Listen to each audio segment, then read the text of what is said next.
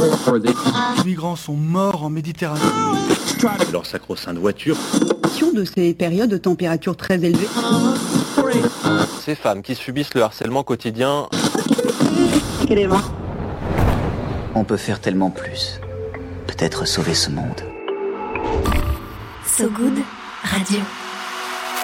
10 minutes, pour sauver, le monde.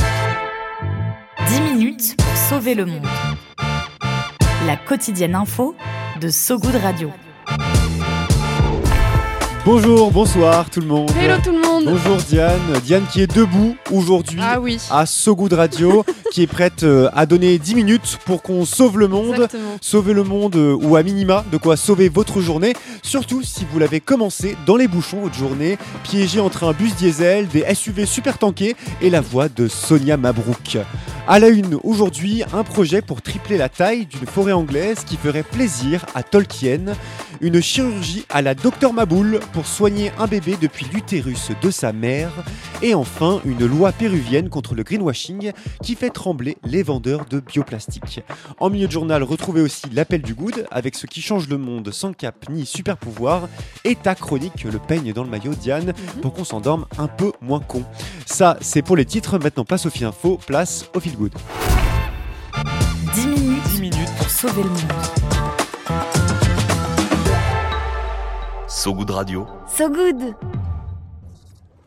Regardez les arbres, ils avancent.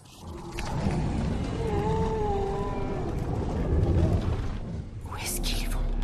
Ils ont affaire avec les orques. La voix Torve de Sylvebarbe, le chef des Ents, ces arbres géants de la terre du milieu. On les entend se déplacer, prêts à partir en guerre contre l'ennemi.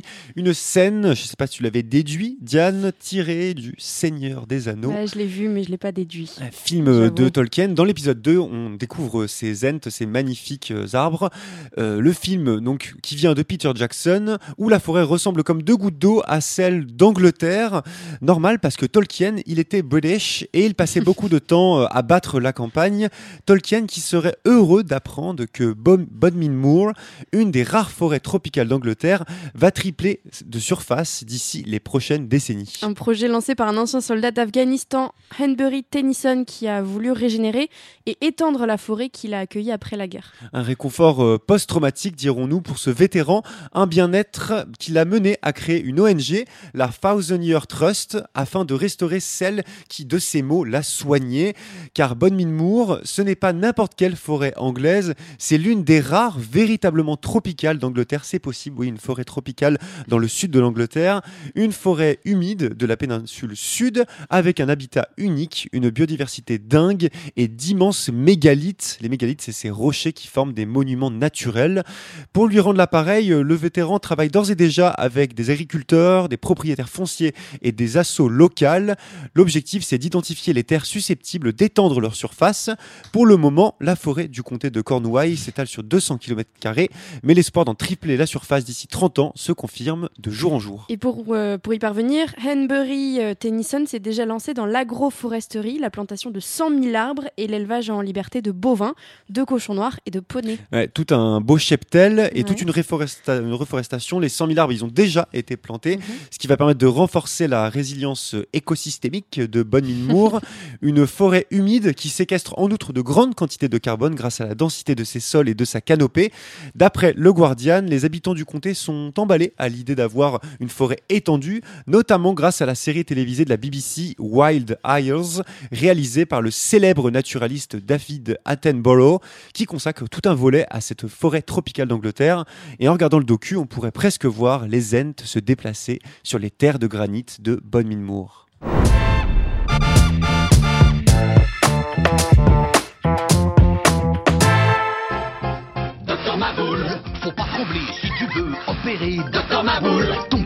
est un drôle de patient.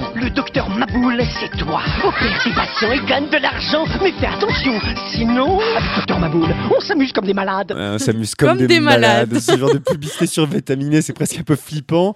La publicité, donc presque un peu, ben, presque aussi maboule ouais, que le jeu, qui date euh, des années 80. Ça s'entend. Ouais, des années 80, c'est vrai que la qualité est pas au rendez-vous. C'est donc ce jeu de chirurgie pour enfants, Docteur Maboul pour ceux qui connaissent pas, où tu devais retirer avec une petite pince euh, les organes du patient sans que le buzzer rouge ne clignote. C'était archi dur comme jeu. Je sais pas si Ouais, tu jouais euh, petite euh, Ouais, Diane. Moi j'étais très mauvais. Je tremblais beaucoup. Docteur euh, Maboul qui bénéficie d'un championnat mondial à Paris désormais, ça fait quelques années, un championnat auquel ont certainement participé les médecins qui ont mené avec succès une chirurgie cérébrale sur un bébé, un bébé dans l'utérus de sa mère. C'est un peu le Docteur Maboul de l'extrême.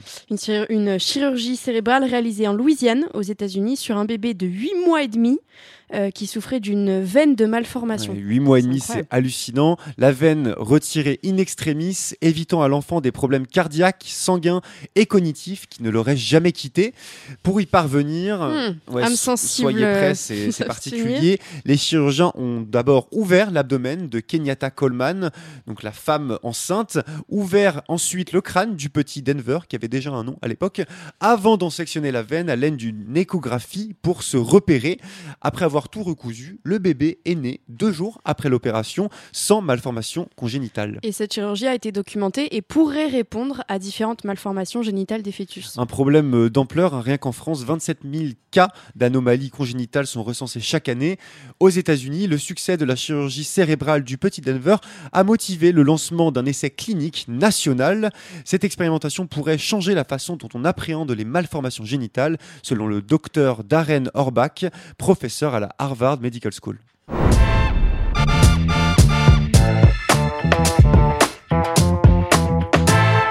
On passe des États-Unis au Pérou, où le gouvernement entend lutter contre la publicité environnementale trompeuse, c'est comme ça qu'on l'appelle, avec des amendes dissuasives allant jusqu'au million d'euros. En mars dernier, c'était l'Union européenne qui s'y attaquait. Aujourd'hui, le Pérou, qui part en guerre contre l'utilisation des produits aux déclarations vagues, sans fondement scientifique, le greenwashing publicitaire, quoi. Pour l'occasion, le gouvernement a publié un tout nouveau guide sur la publicité environnementale avec des critères restrictifs. Des critères qui reprennent euh, nombre de normes internationales, les normes dites ESG, environnementale, sociale et gouvernance. Toute publicité dite verte doit ainsi être étayée par des preuves obtenues préalablement à sa diffusion, scientifiquement étayée et librement accessible. Au-delà de la volonté politique hein, du gouvernement de se hisser aux standards internationaux, cette mesure anti-greenwashing vise tout particulièrement à limiter l'essor des publicités pour sacs et emballages biodégradables, biodégradables qui pulluleraient dans le pays. Selon Luis Alasi, coordinateur des programmes ESG à l'association Pérou Soste- Sostenible, ce guide est un grand progrès pour faire du Pérou un régulateur actif du marketing dit durable.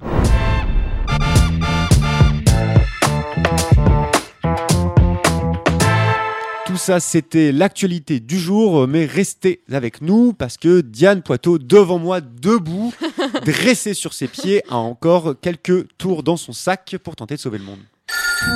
L'appel du good. Allô Allô ah Allô L'appel du good. Allô, j'écoute À So Good Radio, on donne la parole à des personnes qui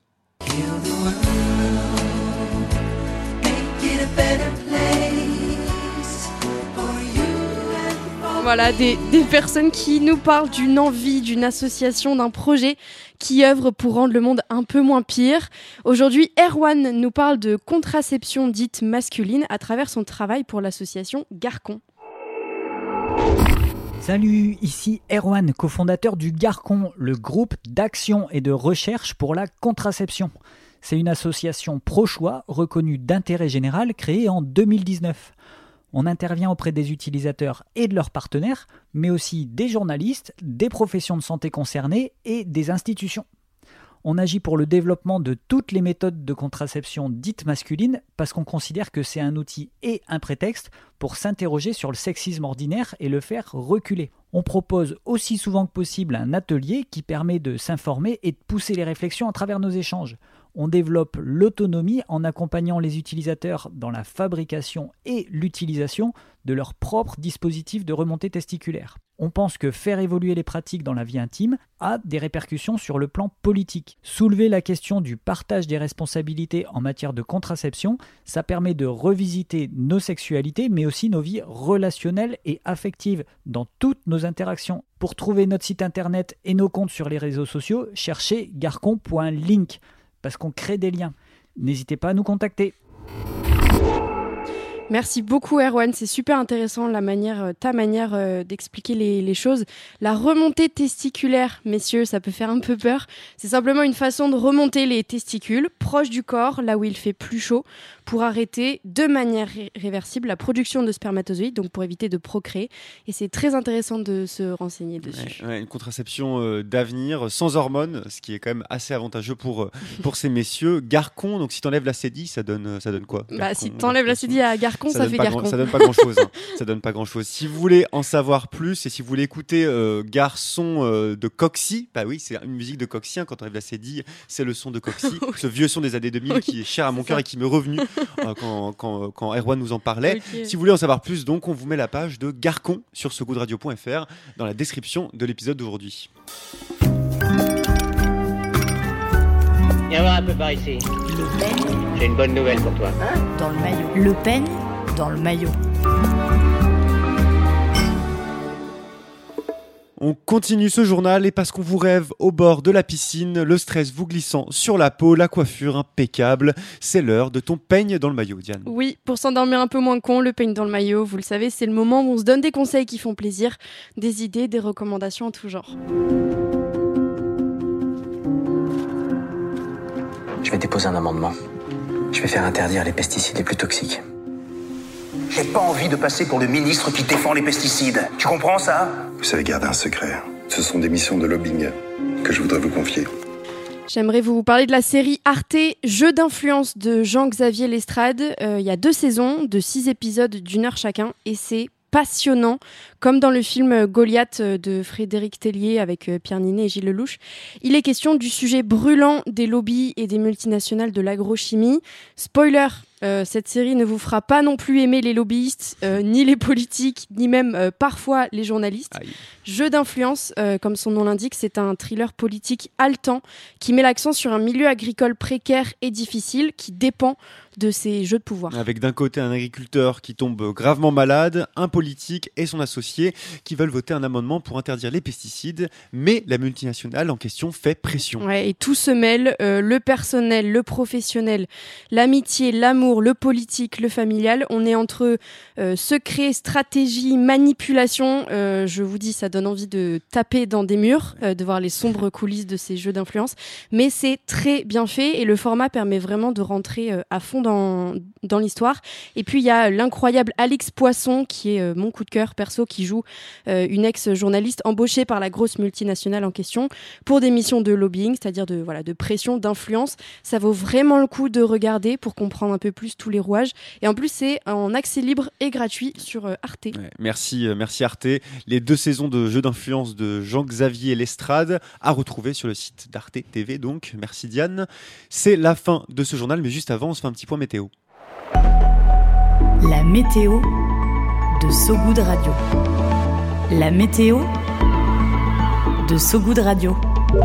Aujourd'hui, un ciel couvert, on a appris la mort de Thierry Courtin, le créateur du personnage Choupi. Il avait 68 ans. Un temps, cela dit, plus découvert du côté des 70 associations et collectifs environnementaux qui viennent de demander à l'État de donner un coup d'arrêt à la croissance du trafic aérien. C'est la fin de cette édition, mesdames, messieurs. Merci à vous qui nous écoutez en direct et à vous qui nous écouterez dans le futur. C'est possible, oui, en podcast sur notre site sogoodradio.fr et sur toutes les plateformes d'écoute. Retrouvez aussi certains de nos sujets plus approfondis sur notre page sogoodradio.fr, gérée par notre cher ami. Et oui, c'est la Bérénice. fameuse Bérénice. Bérénice Koulibaly. Merci Bérénice. Merci également à FX euh, pour sa présence, à Thomas euh, pour le studio et la réalisation, Vincent Berthe pour la supervision. Il y a du monde hein, dans cette équipe. et puis à toi, évidemment, Diane, Merci pour la préparation euh, du journal. N'hésitez pas à liker, commenter, partager l'épisode. Ça peut vraiment nous aider. Aujourd'hui, on se quitte avec Walking on a Dream, fameux tube du groupe australien. Attends, Je savais pas qu'ils étaient australiens. Empire of Sun, of the Sun même. À très vite sur So Good Radio. Salut, Salut tout tout le monde, bon week-end. Ciao.